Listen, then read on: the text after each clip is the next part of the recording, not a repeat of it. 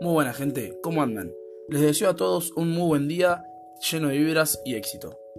Hoy quería compartir con ustedes una reflexión bastante interesante que tuve en el día de ayer mientras estaba pensando en mis distintas amistades y relaciones en las distintas etapas de mi vida. Y me quedé pensando en que es muy extraño cómo tan solo mantuve una única amistad en la infancia.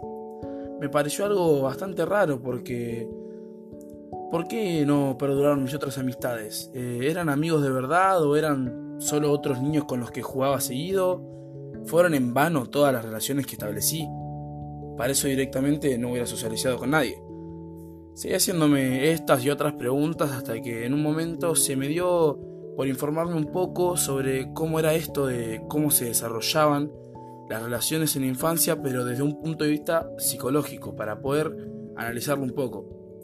Y después de leer varios informes, estudios, e información de distintas fuentes, fue que pude comprender que cuando somos niños, entre más que, más que nada entre los 3 y los 6 años, las relaciones se basan en la igualdad, la reciprocidad y lo que es la cooperación entre las personas que tienen las mismas edades, habilidades semejantes. Eh, y además en esa edad uno debía buscarse el lugar en el grupo que justamente había que ganarlo por méritos propios. Es muy común que a esta edad además los niños se sientan atraídos por otros niños que se comportan de manera parecida y en su mayoría que son del mismo género. En la familia justamente todo lo contrario. Este lugar, el que en las relaciones había que ganárselo, ya estaba garantizado.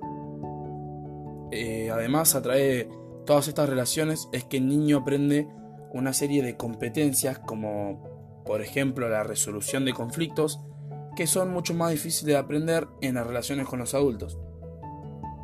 También por otro lado, mientras el niño se vuelve más consciente y sensible ante los sentimientos y acciones de los demás, va dejando de competir y aprender a colaborar con los demás para llegar a un mismo objetivo.